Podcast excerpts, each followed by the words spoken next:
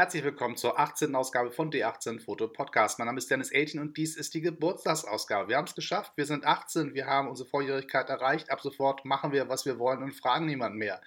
Na gut, in Wahrheit haben wir das noch nie getan. Von daher machen wir einfach weiter. Und ich würde sagen, wir plaudern ein bisschen. Ich habe heute gar kein wirklich festes Thema mehr überlegt. So ich dachte, wir versuchen mal diesen Podcast ein bisschen aufzulockern. Und also klar, gibt es auch und wieder ähm, in der Zukunft klare Themen, ein Thema pro Podcast, alles super. Aber heute ist mal so ein bisschen Plauderigkeit angesagt, denn ich habe so ein paar Sachen in den letzten Wochen gemacht und dachte, davon erzähle ich euch ein bisschen. Und ich habe auch ein bisschen was vor in den nächsten Wochen und das gibt genug Stoff zum Quatschen mit euch. Also, erstens, ich habe heute, morgen, dann zum Frühstück, meinen allerersten 110er-Film entwickelt.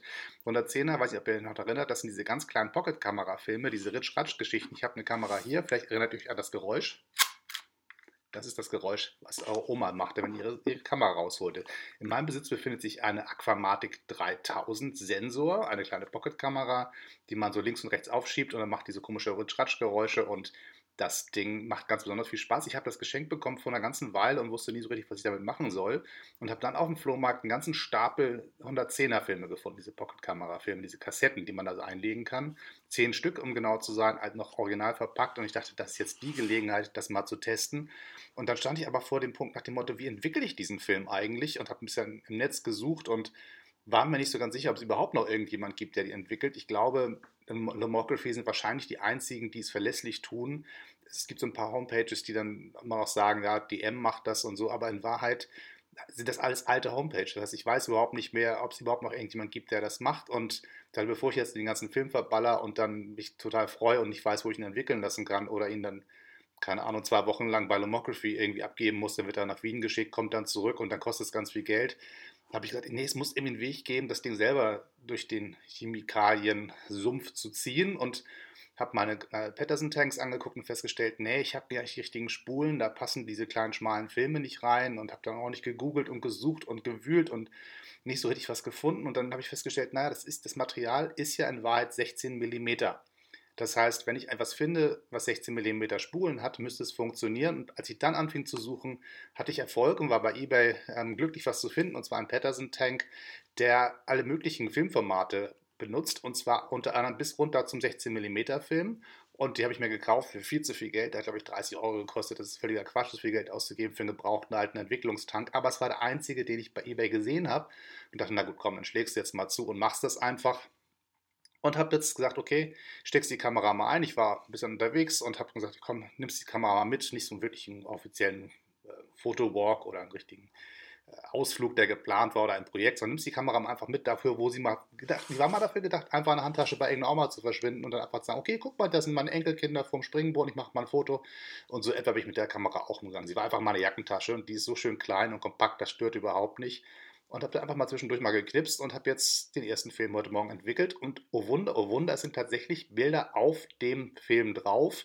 Das ist ja mal so ein bisschen Risiko. Zum einen ist es eine Kamera, die ich nicht kenne, zum anderen ist es ein Format, mit dem ich noch nie gearbeitet habe und es ist ein uralter Film. Das heißt, der ist auch abgelaufen, war bestimmt nicht irgendwo im Kühlschrank gelagert, sondern die habe ich auf dem Flohmarkt in einer Plastikkiste gefunden und habe also wirklich ähm, der lag nicht irgendwie fachmännisch gelagert irgendwo, der, der lag in irgendeinem Keller wahrscheinlich. Und da kann auch schon mal was schiefgehen. Und von daher freue ich mich, dass da Bilder drauf sind. Es sind viele ähm, kleine Frames nicht belichtet, sondern ich würde mal sagen, es sind vielleicht zehn Bilder was geworden von den 24, die eigentlich was geworden sein sollten. Das heißt, da sind ganz viele Blank Frames drauf, wo schlicht und einfach nichts funktioniert hat. Entweder hat der Kamera, die Kamera den Filmtransport nicht richtig hingekriegt oder mit dem Material selber war was nicht in Ordnung. Ich habe keine Ahnung. Auf alle Fälle, es sind Bilder auf dem Film. Der Film hängt jetzt gerade bei mir in der Küche und trocknet lustig vor sich hin und wird nachher gescannt. Und dann werden wir mal sehen, ob ich euch die Bilder zeigen kann, ob sie überhaupt irgendwas geworden sind. Also ich denke, die kommen einfach bei Facebook oder vielleicht bei Instagram mal raus, damit ihr mal sehen könnt, was dabei rausgekommen ist. Ich glaube, für einen richtigen Vlogbeitrag, zum Beispiel bei die 18 Foto bei YouTube, lohnt es sich noch nicht. Da müsste ich dann wirklich sagen, komm, ich mache ein bisschen mehr Filmmaterial und beschäftige mich mehr mit der Kamera. Das wäre albern, einfach nur so ein bisschen Ritschratsch und dann zeige ich euch die Sachen in Form eines Vlogs und behaupte, ich hätte Ahnung von der Kamera. Das machen wir sozusagen erstmal noch nicht. Das war jetzt erstmal der erste Versuch und ich bin ganz, ganz zufrieden, dass überhaupt was passiert ist mit dem Material und äh, wir schauen mal weiter.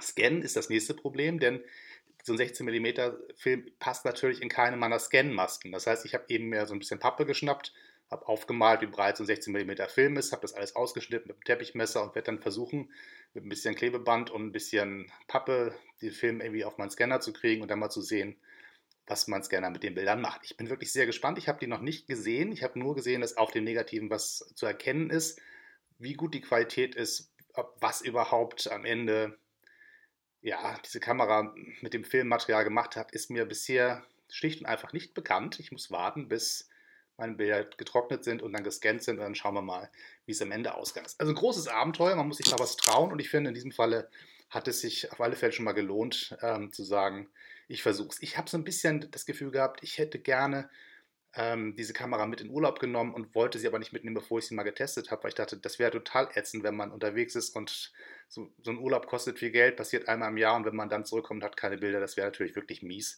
Und entsprechend habe ich gesagt, okay, also die Kamera muss ja auch mal vorher getestet werden. Aber ich mir jetzt so angucke, dass wirklich nur der halbe Film in Wahrheit belichtet ist, ich glaube nicht, dass die Kamera eine Chance hat, mit in Urlaub zu kommen. Vielleicht passt sie irgendwo noch dazwischen und ich nehme sie mal mit zwischendurch, mache mal ein paar Fotos und versuche mein Glück, aber so als Hauptkamera oder zumindest als eine der Kameras, mit der ich wirklich drüben was machen möchte im Urlaub, ähm, das ist ähm, das Messrisiko dann doch zu groß. Also momentan grübel ich so ein bisschen nach, was in meine Kameratasche reinkommt. Ich fliege nach New York City und dann geht es weiter nach Miami und das sind natürlich super Gelegenheiten, tolle Fotos zu machen. Und ich habe so ein bisschen Sorge davor, dass ich mal wieder zu viele Kameras mitnehme und denn zu viele Kameras stören erstmal alle Beteiligten um mich rum. Das ist immer doof, wenn man ständig in der Kameratasche rumwühlt und immer sagt, ja, warte mal, ich muss mal ganz kurz mit der Kamera und mit der Kamera probieren. Das heißt, in Wahrheit muss das Fotografieren nebenbei passieren, ohne dass irgendjemand sich im Urlaub gestört fühlt. Das Ganze soll ja auch der Erholung dienen. So, das heißt, irgendwie muss mein Kameraequipment reduziert werden und wirklich nur auf die Kameras beschränkt werden, die ich wirklich dabei haben möchte, damit da kein, ja, so, ein, so eine Equipment-Blockade passiert. Das geht ja ganz schnell, dass man am Ende nicht weiß, was man machen soll und wo man zuerst anfangen soll, macht dann mit der gleichen mit drei Kameras zum gleichen Motiv Fotos, um die nachher vergleichen zu können. Das ist äh, nicht das, was ich eigentlich will. Das heißt, ich bin noch am Suchen, pack Kameras ein, pack sie wieder aus. Ich habe meine Kamera groß, meine kleine Kameratasche genommen, dachte, ich die kleinste mit, die du hast und was da reinpasst, darf mit und alles andere bleibt zu Hause. Da habe ich die etwas größere genommen und habe jetzt da viel zu viel Zeug drin, muss wieder auspacken. Also es ist wirklich ein es ist nicht einfach, gerade für jemand, der so eine große Kamerasammlung hat und so neugierig ist auf so viele Kameras. Und ich habe ja auch ein paar neue und die würde ich gerne mal ausprobieren und dir eine Chance geben. Und gerade, es wäre natürlich cool, wenn ich euch einen Vlogbeitrag aus New York City Fotos zeigen kann von einer Kamera, die völlig obskur ist, die ich sozusagen bisher noch gar nicht angeguckt habe. Aber dann denke ich, na gut, dann bist du da drüben und dann machst du die Fotos und dann werden die nix und das ist irgendwie auch alles doof. Also, und dann will ich meine Holgers immer dabei haben, weil bisher begleiten mich meine Holgers als das die größte Konstante in meinem fotografischen Weg, sozusagen die Holger, weil die eigentlich immer dabei ist. Und wenn ich die jetzt zu Hause lasse, um zum Beispiel eine Diana mitzunehmen und ich bin anstatt dann mit zwei Toy-Cameras unterwegs zu sein, sagen, okay, nimmst diesmal nur eine mit, bin ich quasi festgelegt auf die eine und denke, naja, gut, die Holger schafft nur zwölf Bilder auf einer Rolle Film, die Diana schafft 16, also nimmst du die Diana mit da ist sie da gerne eingepackt. Und dann sage ich, naja gut, aber ohne meine Holger im Urlaub geht auch nicht. Und dann kommt halt der große Kampf zwischen den beiden großen Damen der Toy-Camera-Fotografie und da muss ich überlegen, welche von den beiden ich mitnehme. Und da geht das halt natürlich weiter, das Spielchen. Nehme ich die, die Holger mit, mit der Glaslinse oder die mit der Plastiklinse? Oder nehme ich die mit dem, ähm, mit dem Stativanschluss mit oder die ohne? Das heißt, wenn du in New York City bist, nachts vielleicht ein paar Nachtaufnahmen wäre auch toll. Geht natürlich nur, wenn du ein Stativ dabei hast. Also Besseres Stativ kannst du mitnehmen. Maximal einen kleinen Gorilla-Pod, damit man die auch für verschiedene Sachen benutzen kann, zum Vloggen, für Nachtfotografie und so weiter. Es ist ein Krux mit dem Material, was man mitnehmen möchte. Das ist nicht ganz einfach und deswegen bin ich noch im Prozess und weiß noch nicht ganz, wie es ausgeht. Auf alle Fälle habe ich mir überlegt, ich nehme auf alle Fälle Kleinbild und Mittelformat mit. Das ist für mich schon mal gesetzt. Das heißt, ich möchte auf alle Fälle mindestens zwei Kameras dabei haben. Einfach auch, um die Menge der Fotos hinzukriegen, die ich gerne hätte. Ich möchte nicht nur meine Mittelformatkameras dabei haben, weil dann habe ich am Ende das Gefühl, ach Mensch, das warst du da drüben und hast so wenig Bilder. Und dann verlässt du dich am Ende auf die äh, Handyfotos und das ist auch schön, aber so richtig glücklich machen die natürlich am Ende auch nicht. Ich bin ja doch eher jemand, der gerne auf Film schießt und entsprechend brauche ich eine richtige Kamera. Nur habe ich meine kleine Leica CL, mit der, glaube ich, werde ich richtig viel Spaß haben in New York City, aber ich denke, ich bin auch noch ein bisschen langsam beim Schießen mit dem Ding. Ich habe noch nicht so die richtige Routine, das heißt, ich muss noch sehr genau gucken, was ich mache und habe so ein bisschen Sorge, dass dadurch der Urlaubsfluss, ähm, das Spazierengehen so ein bisschen gebremst wird, was, wenn ich allein unterwegs bin, überhaupt nichts ausmacht. Das entspannt mich zutiefst. Aber wenn man mit jemand anders zusammen ist, dann ist das natürlich auch eine Belastung des Urlaubsalltags. Und entsprechend vielleicht eine Kamera, mit der ich schneller schießen kann. Also wäre eine Spiegelreflexkamera eine gute Idee. Mit dem bin ich inzwischen sehr, sehr schnell. Das habe ich über die Jahrzehnte, mit denen ich mit damit arbeite, ganz gut in den Fingern. Das ist eine gute Idee. Aber nun habe ich diese tolle Leica und würde sie eigentlich gerne mitnehmen. Und Leica-Fotos aus New York City wären natürlich auch wirklich cool ja, und so ein, Kontrast, Leica und Holger zum Beispiel, wäre eine gute Kombination. Nun habe ich aber ganz viele schöne kleine neue Kameras am Flohmarkt gekauft, auch der Spielzeugkamera-Ecke, die auch 35 mm Filme benutzen und vielleicht wäre das ja was. Oder die Olympus Mew, die habe ich mir vor kurzem gekauft, die angeblich ganz, ganz tolle Fotos macht und wirklich eine reine Point-and-Shoot ist, wo man einfach nur auf den Knopf drückt und das war's. Auch das wäre eine spannende Idee, die mal mitzunehmen. Also ich weiß es nicht. Also das ist wirklich ich bin, bin sehr hin und her gerissen und na, wer weiß. Also ich werde euch auf alle Fälle berichten. Wahrscheinlich gibt es nochmal so ein, so Wohnzimmer Camera Back Vlog darüber auf meinem YouTube-Kanal. Ich glaube, dass, wie das am Ende ausgeht, sollte ich euch zeigen. Das ist, glaube ich, auch Teil des, des gemeinsamen Reisens, wenn ihr da mal in die Tasche gucken könnt und sehen könnt, was ich da alles eingepackt habe, auch welche Filme ich dabei habe. Das könnte, glaube ich, für euch nochmal interessant werden. Aber wie gesagt, noch bin ich nicht so weit. Das Ganze dauert noch. So, ich habe in den letzten, in den letzten Wochen auch ein bisschen mit einer Lochkamera gearbeitet. Ich habe eine Kamera zugeschickt bekommen von den Kollegen, ähm, die diese LaRouche-Kamera machen. Das ist so eine, ja, eine einfache Holzlochkamera, die ganz schick designt ist. Sie hat oben und unten eine Holzplatte und ist ein bisschen mit Kunstleder bespannt und ist also es ist schon ein schön verarbeitetes Teil und ich dachte, Mensch, na, wenn die mir das Ding schon zuschicken, dann machst du ein bisschen was damit und bin dann hier ein bisschen durch äh, Berlin gejuckelt, habe da auch einen Vlog drüber gedreht, habe zum ersten Mal seit langer Zeit mal wieder auf dem Fahrrad gevloggt. Das macht richtig Spaß, mit der Kamera in der Hand auf dem Fahrrad durch die Gegend zu juckeln und da rein zu quatschen. Die Leute um einen rum finden das sehr, sehr merkwürdig, aber da ich sozusagen schnell vorbeirolle, ähm, bemerke ich die Menschen meistens nicht, die das merkwürdig finden. Entsprechend stören sie mich nicht beim Vloggen. Das macht es nochmal wieder ein bisschen einfacher und ein bisschen lustiger, bewegte Bilder zu haben auf dem Rad ist so ein bisschen meine Alternative zu Casey Neistadts ähm, Skateboard, mit dem ich nicht klarkommen würde, weil das ist definitiv eine Fähigkeit, die ich nicht besitze. Das würde einen lustigen Vlog für euch hergeben, aber ich würde sofort im Krankenhaus landen, deswegen musste ich mit dem Fahrrad los. So, und da habe ich dann die Fotos gemacht und war auch ganz begeistert. Das, das Vloggen hat Spaß gemacht, das Wetter war schön und ich hatte das Gefühl, ich habe tolle Motive gefunden. Komm zurück, entwickelt den Film und total tot. Da kam ein Stück, ein Streifen Film aus der Dose, der einfach komplett, da war nichts drauf, so gar nichts. Und ähm, wenn man sagt, okay, man hat vielleicht was falsch gemacht beim Fotografieren, dann könnte man sagen, okay, die Bilder sind unterbelichtet, überbelichtet oder vielleicht verwackelt oder so. Oder der Entwickler hat nicht richtig funktioniert, das heißt, der Film ist nicht so komplett entwickelt, das heißt, es gibt Streifen, es gibt so ein Bröselzeugs oder matte Farben oder irgendwas. Aber auch das war nicht, es war einfach ein komplett leerer Film. Das passiert normalerweise in meiner Erfahrung nur dann, wenn wirklich die Kamera vorne nicht aufgeht. Das heißt, man macht ein Foto, aber der Verschluss klemmt und man bemerkt es nicht. Das ist mir mal passiert mit meiner Lomo LCA. Da war ich in Hamburg unterwegs und habe toll geknipst, habe mich gefreut, wie schön das alles ist, komme zurück, habe einen leeren Film und habe dann festgestellt, dass tatsächlich die Lamellen des Verschlusses verklebt waren. Das heißt, man klickt, man spult weiter, aber das Ding ging halt nicht auf und zu. Das heißt, es kam kein Licht auf den Film und dementsprechend war der Film komplett nicht belichtet, also komplett leer. Das ist eine gute Erklärung. Das passiert natürlich bei einer Lochkamera. In Wahrheit kann das gar nicht so richtig passieren, ähm, weil da ist halt ein kleines Loch vorne drin, da ist kein Verschluss, der kleben kann. Das heißt, man macht eine kleine Holzklappe auf, Licht fällt rein, direkt auf den Film, Ding geht wieder zu. Irgendwas muss angekommen sein. Es ist aber nichts gewesen auf dem Film. Das heißt, entweder habe ich den Film falsch eingelegt, was ich mir genau angeguckt habe, das ist auch nicht der Fall gewesen.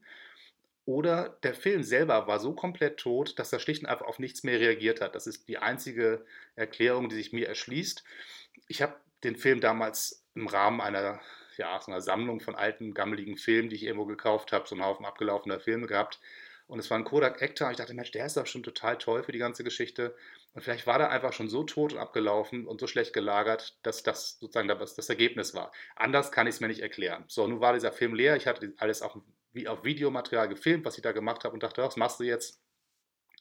Äh, fährst du nochmal heimlich los, machst die Fotos nochmal neu, schneidest sie dazwischen, merkt kein Mensch. Ähm, und dachte, das kannst du eigentlich machen, weil der YouTube-Kanal lebt auch ein bisschen davon, dass ich euch auch mal an den Sachen teilhaben lasse, die schief gehen. Weil manchmal gehen einfach Dinge schief. Das ist einfach in der Natur der Kunst und des Fotografierens und wo immer Menschen kreativ unterwegs sind, gehen auch mal Sachen daneben. Manchmal, weil man selber Sachen nicht kann, manchmal, weil äh, die Materialien nicht das hergeben, weil die Technik nicht stimmt. Es gibt immer einen Grund, warum auch Sachen schiefgehen können und kann man entweder verstecken und erzählt es keinem oder man, man spricht drüber. Und ich habe mich entschieden dafür, ich erzähle es euch und nehme euch nochmal mit auf die zweite Runde und habe dann quasi nochmal die gleiche Jacke angezogen, mich aufs Fahrrad gesetzt, bin nochmal losgefahren, habe die gleiche Tour gemacht und habe dann am Ende euch die Bilder gezeigt und euch aber auf dem Weg erklärt, dass es leider quasi das zweite Shooting ist. Und ich hoffe, dass es für euch ähm, dann auch in Ordnung ist, so dass man sagt, okay, ähm, man muss halt auch mal sagen, nicht alles läuft rund. Ja? Also muss man mal sagen, es gibt einen zweiten Versuch und dann ist was geworden. Und die Bilder, finde ich, die aus der Le Rouge rausgekommen sind, gefallen mir gut. Es ist das erste Mal gewesen, dass ich mit einer ähm, ja, Farbfilmrolle in einer Lochkamera gearbeitet habe. Bisher habe ich immer mit Schwarz-Weiß gearbeitet, hatte nie so richtig Bock auf Farbe. Aber ich dachte, ich habe jetzt auch schon ein paar Filme gemacht hier bei YouTube, die dann irgendwie äh, mit einer Lochkamera waren in Schwarz-Weiß und so richtig viel Neues zu erzählen gab es nicht. Und deswegen dachte ich, na gut, probierst du mal an Farbe aus, überrascht du dich selber und gehst ein gewisses Risiko ein, dass die Sachen dann am Ende auch anders aussehen, als ich sie gerne hätte. Aber ich muss sagen, sie gefallen mir sehr, sehr gut. Der Kodak Ektar ist ein schöner Film für Lochkamerafotos.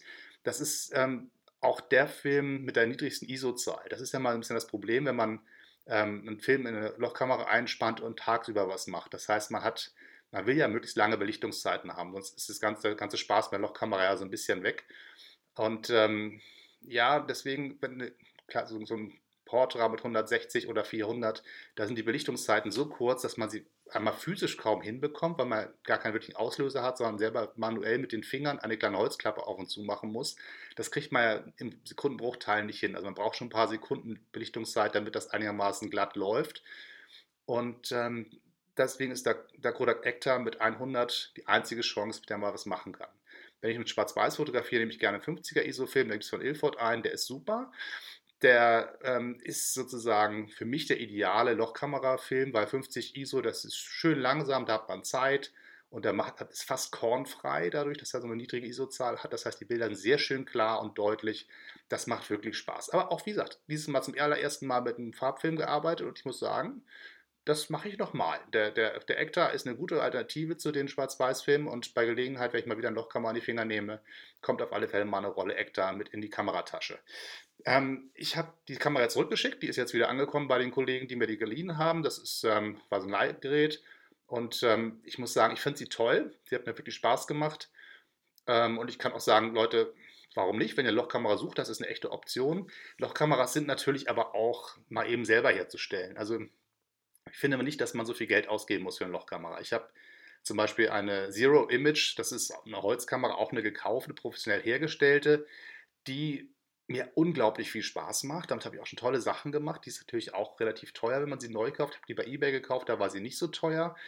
Aber auch das ist in Wahrheit eine Luxusvariante. Wenn man sagt, ich möchte ähm, den Schritt in die Pinhole-Fotografie mal machen, ohne viel Geld auszugeben, wäre meine Empfehlung, kauft euch eine alte Boxkamera, so eine Aqua-Box oder so auf dem Flohmarkt oder bei Ebay für maximal so 5, 6 Euro. Ähm, macht das Ding vorne auf, die kann man häufig ganz gut vorne aufbasteln und klebt eine kleine Metallfolie rein, da wo, also macht, brecht die Linse raus, macht eine kleine Metallfolie rein mit einem kleinen feinen Loch drin.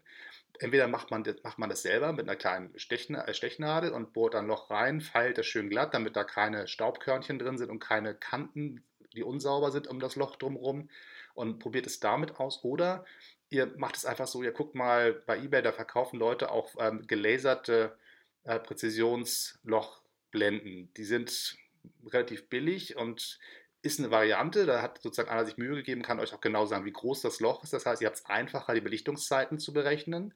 Das kann man machen. Und manchmal, die, hab, ich habe das damals so gemacht, es gab bei, in einem Buchladen eine, ja, so ein Selbstbastel-Lochkamera-Ding aus Pappe. Und das Ding habe ich gar nicht erst angefasst, weggeschmissen, aber was ich behalten habe, war diese kleine Blende, die dabei war. Die war professionell gelasert und die habe ich dann an diese Kamera eingebaut in meine Aquabox und das hat wirklich Spaß gemacht. Da wusste ich genau, das Wichtigste an Lochkamera ist quasi das kleine feine Loch, damit das alles sauber und ordentlich ist. Und das Zweite, was ordentlich sein muss, ist ein funktionierender Filmtransportmechanismus. Und eine alte Aquabox hat natürlich eine wunderbare Gelegenheit. Da ist alles fertig gebaut, da muss ich mir keine Sachen überlegen, wie ich das hinkriege, dass der Film da sauber durchläuft. Das ist alles schon vorgefertigt. Und so war das mit meinen handwerklich begrenzten Möglichkeiten einfach tolle Lochkamerabilder zu machen. Und so eine schöne Aquabox sieht natürlich auch cool aus, wenn man damit was macht. So, das war so ein bisschen das, was in den letzten Tagen hier so passiert ist. Und ich dachte, ich erzähle es euch einfach mal und würde mich freuen, wenn ihr dabei bleibt hier beim Podcast. Wenn ihr mich bei YouTube findet, einfach die 18 Foto eintippen, da findet ihr mich. Und auf www.d18-foto.com findet ihr alles, was ich momentan an Projekten so am Start habe. Und ich möchte euch ganz zum Schluss nochmal hinweisen auf ein schönes Nebenprojekt, was ich gerade mache mit dem Kollegen äh, Kai von Lomtro. Das ist unser Pusteblume-Podcast, beziehungsweise das Ding heißt Lustige Pusteblume, der Löwenzahn Fancast. Auch das ist ein wunderschönes Projekt, was echt Spaß macht. Das ist ein bisschen dem Wahnsinn geschuldet, dass wir gerade gesagt haben, wir haben zwar schon zu viel zu tun, aber wir machen trotzdem noch mehr. Und außerdem sind wir riesen Löwenzahn-Fans und so ein bisschen mussten wir uns mal was, was suchen, wo wir ein bisschen kreativ austoben können, was nicht mit der Fotografie zu tun hat, einfach um ein bisschen die kreativen Säfte wieder zum Fließen zu kriegen, einfach mal ein bisschen Bock zu haben, ein bisschen Spaß zu haben, ein bisschen wie das Leben in einer Schülerband. Komm, lass uns mal ohne Konsequenzen und ohne Chaos und ohne Druck einfach Spaß haben. Das ist eine coole Sache. Also das Ding findet ihr auf seinem Kanal, also lomtro.de, beziehungsweise lomtro2go ist, ist der Podcast, da findet ihr die Löwenzahnfolgen, bzw. Pusteblumenfolgen oder wenn ihr bei D18 Vision seid, auf meinem zweiten YouTube-Kanal findet ihr die auch alle. Ihr könnt eigentlich nicht dran vorbei. Und falls ihr genau hinsteuern wollt, geht ihr ganz einfach auf lustigebusteblume.de, eine neue Homepage, die ich gebastelt habe. Das ist quasi die Visitenkarte dieses neuen Podcasts im Internet. Da könnt ihr auf alle Fälle schauen. Ihr seht, es gibt viel zu entdecken, viel zu besprechen und ich hoffe, dass wir uns bald wieder hören, sehen und so weiter. Und äh, bis zum nächsten Mal. Tschüss und weiter gibt's.